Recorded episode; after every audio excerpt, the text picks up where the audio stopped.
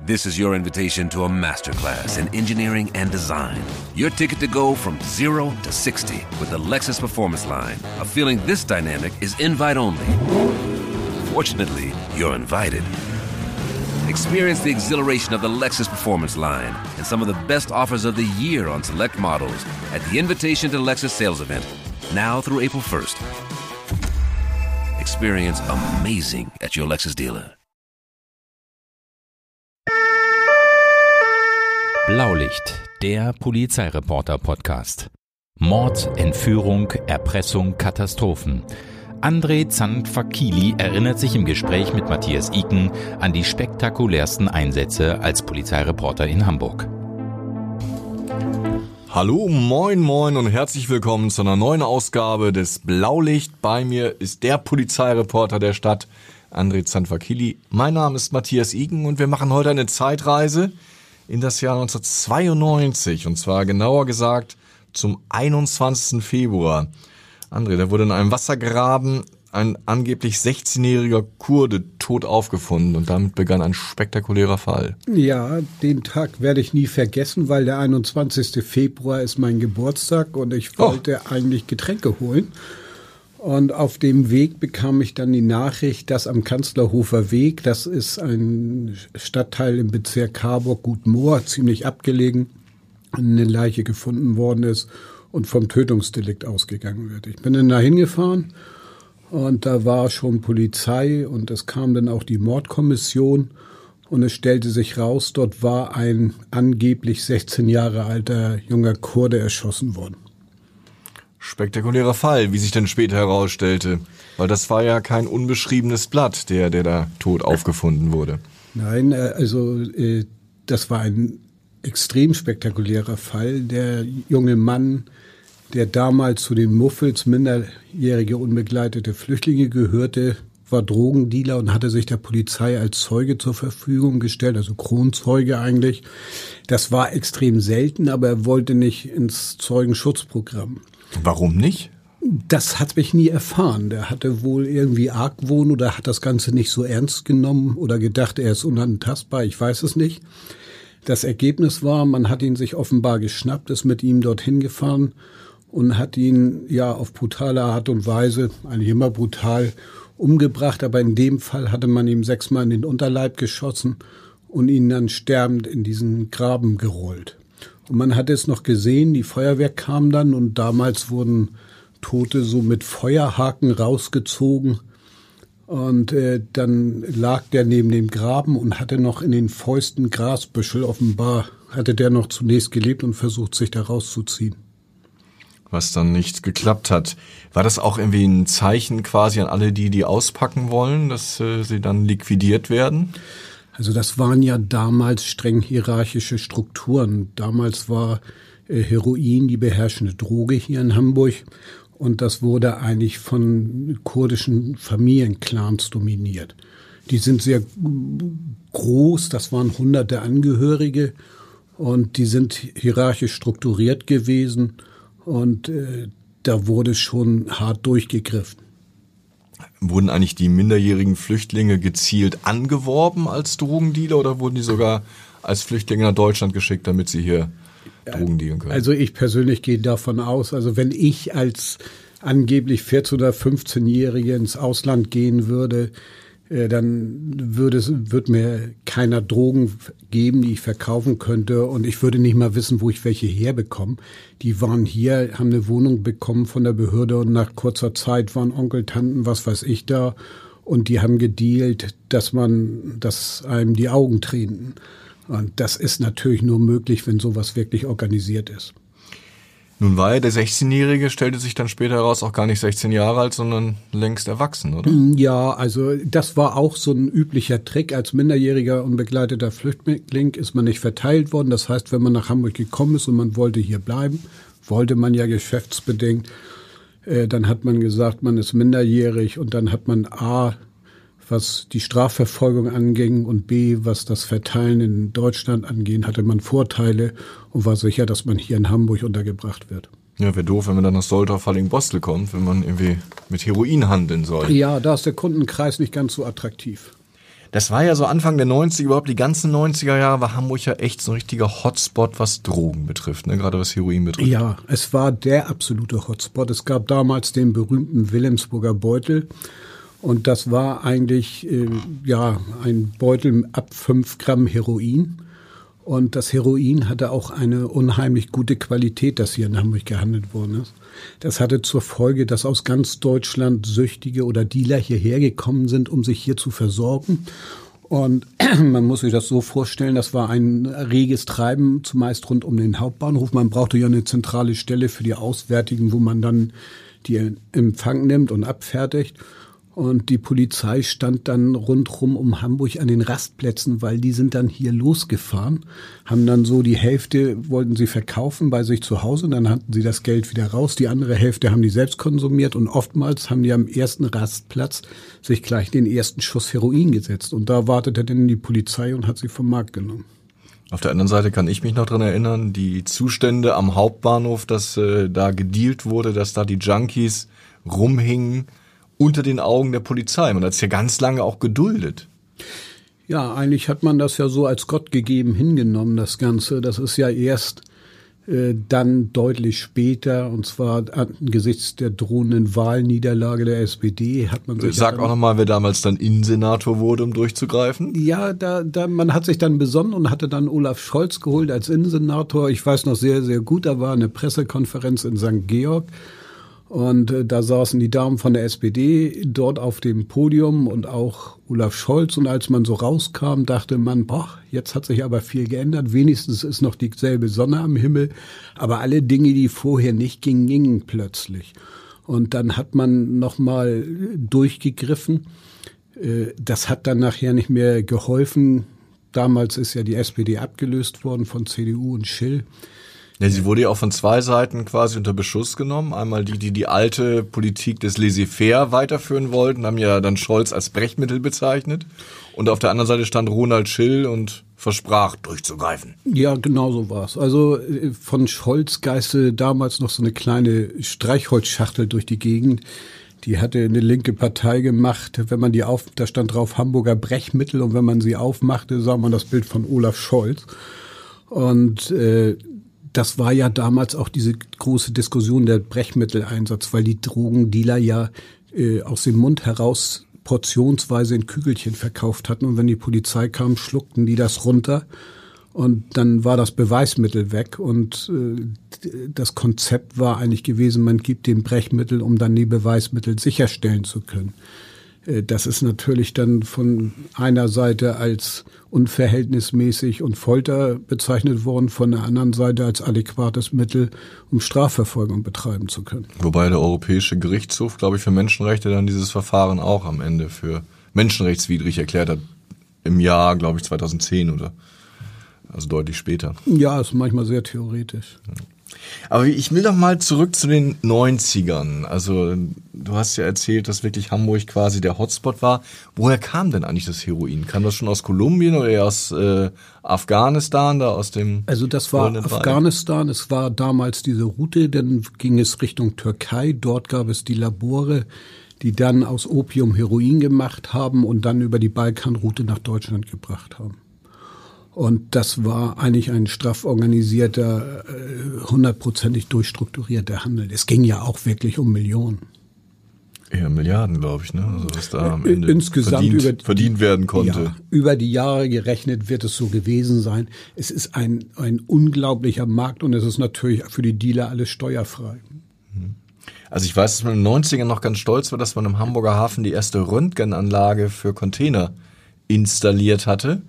Ja, offenbar auch, weil so viel ähm, Drogen von Übersee über den Hamburger Hafen reinkamen. Das war dann langsam das Kokain, das langsam kam. Äh, das kam aus Südamerika. Das hatten die damals in Containern drin, hinter Tarnladung. Nun sind so viele Lastwagen in Hamburg, dass man das gar nicht alles kontrollieren kann und vor allem nicht jeden Laster auspacken kann. Und da war die Röntgenanlage, wo so ein ganzer Laster reinfährt, natürlich eine unheimlich tolle Sache, um mal stichprobenartig genau hinschauen zu können. Und da hat man ja auch einige aus dem Verkehr gezogen. Ne? Also Reichlich. Ist die Anlage immer noch in, äh, im Dienst? Ja, die ist immer noch im Dienst und das wird auch immer heute noch so gemacht. Kokain hat ja deutlich an Bedeutung gewonnen und ist ja eigentlich die dominierende Droge geworden. Das heißt, der Weg der Droge ist nicht mehr über den Balkan, Heroin spielt nicht mehr die große Rolle, sondern es kommt per Schiff aus Südamerika, wird dann oftmals über Spanien, dann per Lastwagen weitergebracht oder äh, direkt hier in Hamburg ausgeladen von Containern und von hier verteilt. Wenn wir jetzt nochmal zurück ins Jahr 92 gehen, der Fall, den du eben geschildert hast, der hat ja noch Weitung. Das war ja wirklich auch ein Kampf damals um, um den Markt. Und da gab es ja noch eine spektakuläre Entwicklung später.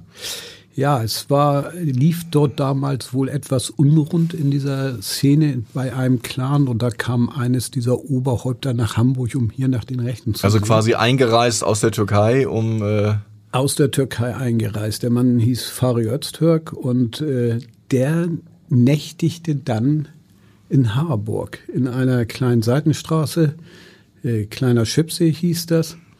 Und äh, der ist dann sehr spektakulär festgenommen worden. War das eine Privatunterkunft oder war das ein Hotel? Das war eine Privatunterkunft. Das war äh, eine Hochparterrewohnung, was dann nachher bei der Festnahme noch eine entscheidende Rolle gespielt hat, weil die Polizei hatte den Tipp bekommen, dass der da ist. Und den wollte man unbedingt haben. Und der ist damals festgenommen worden vom mobilen Einsatzkommando. Und ich war selbst bei diesem Einsatz dabei. Und das war schon so ein bisschen wie in so einem James Bond-Film weil der äh, nächtigte in einem Altbau, Hochparterre. Und die Polizei kam dann an, eine Beamtin hat dann so einen alten Opel gefahren und dann fuhr dieser Opel los über den Bürgersteig, schrammte funkensprühend an der Hauswand längs und blieb dann direkt unter dem Fenster zu dieser Hochparterrewohnung stehen. Und das und, Fenster war so ein 1,50 Höhe oder? Ja, das waren äh, gut 1,50 was. Also es war mannshoch, fing es an. Mhm. Und äh, dann rannten diese schwer bewaffneten und mit Schutzkleidung ausgestatteten MEK-Beamten los, rannten über diesen Kofferraum aufs Dach und zertrümmerten das Fenster und sind durch dieses Hochparterrefenster in diese Wohnung rein. Und der, der Drogenbaron dachte, er sollte umgebracht werden. Der schrie wie am Spieß da drin. Und äh, bis der dann erst mal begriff, dass das Polizei war, die da gekommen War er ganz dankbar wahrscheinlich. In dem, in der Situation war es für ihn, glaube ich, die bessere Variante. Aber es war ein richtiger Drogenkrieg, ne? Also auch unter verschiedenen äh, Clans, die um die Vorherrschaft rangen. Ne? Ja, man hat, aber man hat sich ziemlich arrangiert, weil es gab ja dann später äh, drei Kurden, äh, zwei Kurdensokus hießen die, die sich genau mit diesen Clans beschäftigt haben und man hat dann auch äh, drei Clans identifizieren können und die Oberhäupter auch identifizieren können, die hier saßen. Das waren übrigens nette ältere Herren, einer mit Kanarienvogel so. Äh, das war eigentlich überhaupt nicht so, wie man sich das vorstellt. Der Fari Öztürk war auch so ein kleiner, dicklicher Mann, äh, der dann da rausgeführt wurde. Er hatte noch so die Jacke über den Kopf. Und äh, ich weiß noch, ein Beamter, der kannte mich und sah mich und dann sagte er nur, oh mein Gott, der Mann kriegt ja keine Luft mehr und zog so an der Jacke so ein bisschen. Und Fari war dann so ein Tickchen zu sehen und ja, schrie dann wieder rum und wurde dann abgeführt. Also das waren, waren so für einen Normalbürger eher unauffällige Typen. Die hatten auch gar nicht so das Gehabe. Also die lebten jetzt nicht auf großem Fuß mit Villa und Pipapo? Äh, wie das in der Türkei war, das weiß ich nicht. Weil die sind ja, also hier in Hamburg überhaupt nicht die Stadthalter waren, sondern das war extremst unauffällig. Das Geld ist ja auch damals äh, abgeflossen. nahtlos abgeflossen. Die sind ja über Western Union ist das ja gemacht worden oder über Postbank und das wurde ja in Kleinbeträgen, die nicht registriert werden, äh, verschickt. Und da waren ja auch hunderte, auch dafür brauchte man ja viel Personal, dafür waren auch diese jungen Dealer zuständig, dann diese Gelder zu transferieren. Also hier ist nicht viel geblieben, aber in der Türkei wird das schon für einen anständigen Lebensstandard gesorgt haben. Davon ist auszugehen. Der Fari Öztürk, von dem du eben erzählt hast, ist ja auch zu zwölf Jahren Haft verurteilt worden. Das ist ja auch eine Hausnummer gewesen. Das ist eine Hausnummer, das bekommt nicht jeder. Und das gibt's auch nicht für Straßendeal. Und es war eigentlich auch ja noch eine Besonderheit dabei. Während der nämlich im Gefängnis saß hier, wenn er seine Haftstrafe absaß, hat die Polizei Wind gekriegt, dass er einen Anschlag auf die Polizei verüben wollte. Und aus dem Knast heraus quasi dem, beauftragt. Aus dem das Knast heraus beauftragt. Und das Interessante war, er hatte nie damit gedroht. Deswegen hat man das auch sehr ernst genommen. Also es war nicht so ein, so ein, so ein dass man sich auch so Poser, Poserverhalten, sondern, sondern es war so hintenrum und das hatte zur Folge, dass das Polizeipräsidium tagelang abgeriegelt war, sämtliche Parkplätze dort rundherum äh, nicht nicht genutzt werden durften. Und ich erinnere mich noch, irgendein Autofahrer hatte dann seinen Wagen dort abgestellt, dem wurde gleich der Kofferraum aufgesprengt. das war, das war also, nicht dein Auto. Ja, die Nerven lagen blank damals. Es wurden ja auch Ermittler, glaube ich, äh, mit dem Tode bedroht, ne, am Telefon. Ja, also das sind immer mal so Dinge, die vorgekommen sind, aber das ist, sag ich mal, nie, nie wirklich ernsthaft gewesen. Also es ist nie in Hamburg irgendwas passiert, wo man sagt, äh, da sind Ermittler so angegangen worden, dass da wirklich am Ende was bei rauskam. Bist du eigentlich als Polizeireporter mal bedroht worden? Äh, in so einer Situation nicht, nein. Es war ja so, dass ähm, damals in diesem Kampf so ein Albtraum, ich habe da noch so eine Spiegelgeschichte, ganz lang, ellenlang, über viele Seiten. Der Drogenkrieg ist verloren, war die Überschrift. Da wurde immer so gemutmaßt, wenn jetzt Kurden und Kolumbianer sich zusammentun, dann brechen alle Dämme.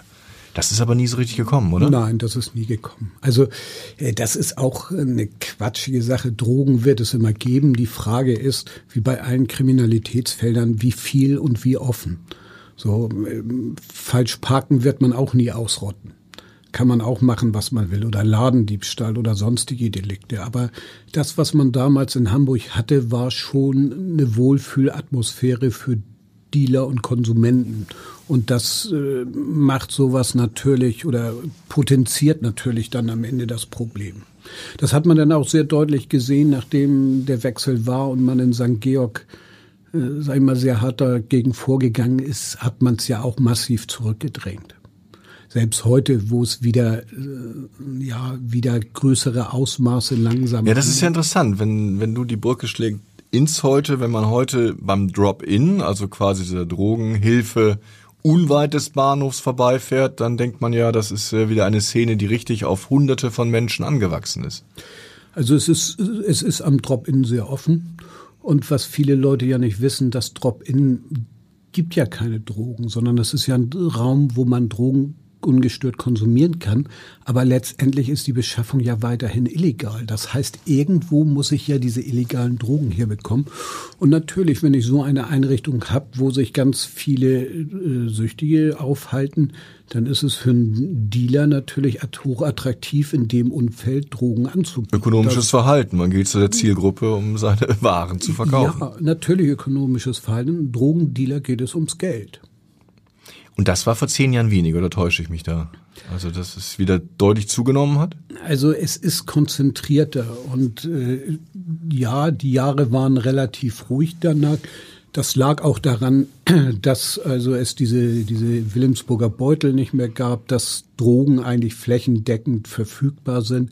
Also Hamburg hat nicht mehr diesen extremen Sogeffekt auf die ganze Bundesrepublik. Also wer früher Junkie war, der hat versucht in Hamburg ähm, heimisch zu werden, denn da war die Versorgung am besten. Und vor allem auch Dealer.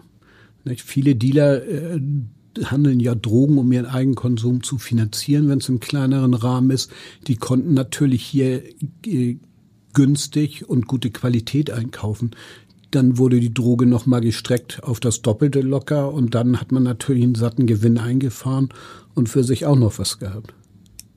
Würdest du sagen, dass Hamburg wieder auf dem Weg zurück ist, so die Drogenmetropole Deutschland zu werden oder ist Frankfurt da Gott sei Dank an Hamburg vorbeigezogen? Also es ist schwer zu beurteilen. Also es ist ja für, für viele immer noch hoch attraktiv Hamburg. Man hat traditionell hier auch die Gruppen, die im Drogenhandel verbandelt sind. Das heißt, schon ohne diesen Hauptbahnhof oder so hat man relativ viele Andockplätze. Aber es ist natürlich auch, sag ich mal, eine Umgebung, die auch hochattraktiv für für Süchtige ist, weil man, der Hamburger Bahnhof ist einer der wenigen Bahnhöfe, die mittendrin liegen, wo, wo extrem viele Einrichtungen sind, äh, von denen die partizipieren, was das natürlich auch attraktiver macht. Und äh, es ist eine Innenstadt direkt drin. Man muss ja auch irgendwie seine Drogensucht finanzieren. Das ist ja oft nicht durch geregelte Arbeit, sondern eher durch Kriminalität. Das heißt, die Tatgelegenheiten, beispielsweise Ladendiebstahl oder sowas, sind halt fußläufig. Und ja, ich habe, äh, wir haben uns immer das Portemonnaie geklaut am Hauptbahnhof und da wurde gleich, das war ja auch günstig gelegen, ein Großeinkauf gemacht bei Saturn. Ja, Taschendiebstahl ist natürlich im Hauptbahnhof ist klassisch, weil da ist viel Gerangel, viel Gedränge. Äh, da können die natürlich lange Finger machen, wobei man dann immer gucken muss, ob das ein äh, Süchtiger war, der damit seine Drogensucht finanziert oder ob es professionelle Taschendiebe waren, die einfach nur das Geld wollen. Du hattest äh, eben von der Wohlfühlatmosphäre für Drogendealer gesprochen. Würdest du sagen, dass wir heute eine Wohlfühlatmosphäre für Drogendealer wieder haben in Hamburg? Ach, also, also ganz so wie in den 90ern ist es nicht. Aber wenn es eine Zeit lang ruhig ist, tut man sich immer schwer damit, wieder repressiv durchzugreifen, weil das natürlich auch immer nicht gut ankommt und aber bei wem kommt das nicht gut an? Ich glaube bei vielen. Ja, auch bei vielen, also in der Politik kommt es nicht gut an. Viele Medien sind wahrscheinlich auch, dass man das dann als hartes Vorgehen empfindet. Das ist immer so ein Reflex. Man möchte gern so eine Wohlfühlatmosphäre und da stört das dann ganz einfach. Aber die Leute verkennen natürlich, dass das ohne was zu tun nicht besser wird, sondern dass es in der Regel äh, schlechter wird. Nun ähm, ist ja gerade auch eine Debatte, da können wir vielleicht nochmal abschließend drüber sprechen, im Gange über Liberalisierung von weichen Drogen, jetzt aus der Sicht des Polizeireporters. Ist das eine Möglichkeit, gerade viel Kleinkriminalität und viel Dealerwesen auch zu zerschlagen? Oder ist das eher was, wo man sagt, da freuen sich die Dealer, weil sich damit Kundenkreise erweitern und die Jugendlichen ja weiterhin auch darauf angewiesen sind, dass da der Drogendealer um die Ecke also Gras verkauft. Marihuana sind ja unglaubliche Mengen, die verkauft werden und die auch im Umlauf sind. Ich habe so meine Zweifel, dass die Abgabe attraktiv ist. Ich habe mehr die Befürchtung, dass es so wird wie bei Zigaretten. Es kommen Abgaben drauf, es kommen Standards drauf, die die, die, die legale Abgabe sehr teuer machen. Und da wird man dann einen illegalen Markt haben, der halt diese gesamten Abgaben und Vorgaben nicht hat und deswegen günstig anbieten kann. Und äh, das hat man bei Zigaretten ganz extrem. Nicht? Da ist die Masse Steuer und äh, der Zigaretten, illegale Zigarettenmarkt äh, funktioniert nur, weil man die umgeht. Und dann kosten Zigaretten fast nichts. Das ist mit Marihuana genauso. Das zweite ist, Jugendliche finden diese Droge hochattraktiv. Sie die sind ja ausgeschlossen von der Legalisierung oder partizipieren nicht davon. Äh, das heißt, für die wird es auch weiterhin einen Markt geben. Ich glaube nicht, dass das äh, wirklich greift und wirklich diesen Markt austrocknet. Und ich glaube, dass man, dass dann die Dealer-Szene auch auf andere äh, ja, Drogen ausweicht, die dann eben nicht legal sind. Die können nichts anderes. Und die werden sich dann ihre Nische suchen wo sie dann ihre Produkte verkaufen können. Also wenn du jetzt mit Polizisten oder mit Ermittlern sprichst, hören die auch eher, hörst du da eher raus, dass sie das kritisch sehen? Ja, es ist natürlich schwierig. Also äh, für Erwachsene, ich habe mir mal einen Vortrag von einem Arzt, der sehr kompetent ist, angehört. Und er sagte, bei Erwachsenen ist halt das Potenzial zur Schädigung nicht so hoch vom Marihuana oder kaum vorhanden. Äh, bei Jugendlichen ist es halt extrem. Und äh, deswegen halten viele nichts davon. Also eigentlich ist ja schon der Knackpunkt, dass man diese Droge, egal ob sie legal oder illegal ist, sowas wie gesellschaftsfähig macht. Und äh, das ist, glaube ich, der falsche Weg. Also ich bin ja immer noch geprägt von dem Buch Wir Kinder vom Bahnhof Zoo. Damals hieß es ja, also mit Kiffen fängt es an und ein Jahr später hängt man an der Nadel. Das zumindest habe ich damals gelesen. Es hat mich wirklich ähm, schwer beeindruckt. Sind wir da insgesamt heute so ein bisschen was Drogen betrifft, lockerer geworden? Ja, und es ist auch vielfältiger geworden. Also synthetische Drogen beispielsweise spielten ja überhaupt gar keine Rolle Stimmt. oder keine große Rolle äh, in den vor 2000 und das hat ja eine ganz andere Dimension angenommen. Also es wird ja auch Droge nicht mehr genommen, um dem Alltag zu entfliehen oder irgendwelchen Frust abzubauen, sondern um Party und Spaß zu haben oder um durchzuhalten und, und nächtelang tanzen zu können ist halt ein ganz anderer Ansatz teilweise. Es ist ja auch so, also man sieht natürlich die Gescheiterten die Verarmten, die Kaputten durch die Droge in der Öffentlichkeit. Es gibt aber auch ähm, Drogenabhängige, denen das man kaum anmerkt, weil sie das Geld haben und weiterleben können, oder? Zweifelsohne. Natürlich kann man mit Geldsucht kompensieren. Äh, das hängt auch damit zusammen, dass man, sag ich mal, gute, guten Stoff konsumiert.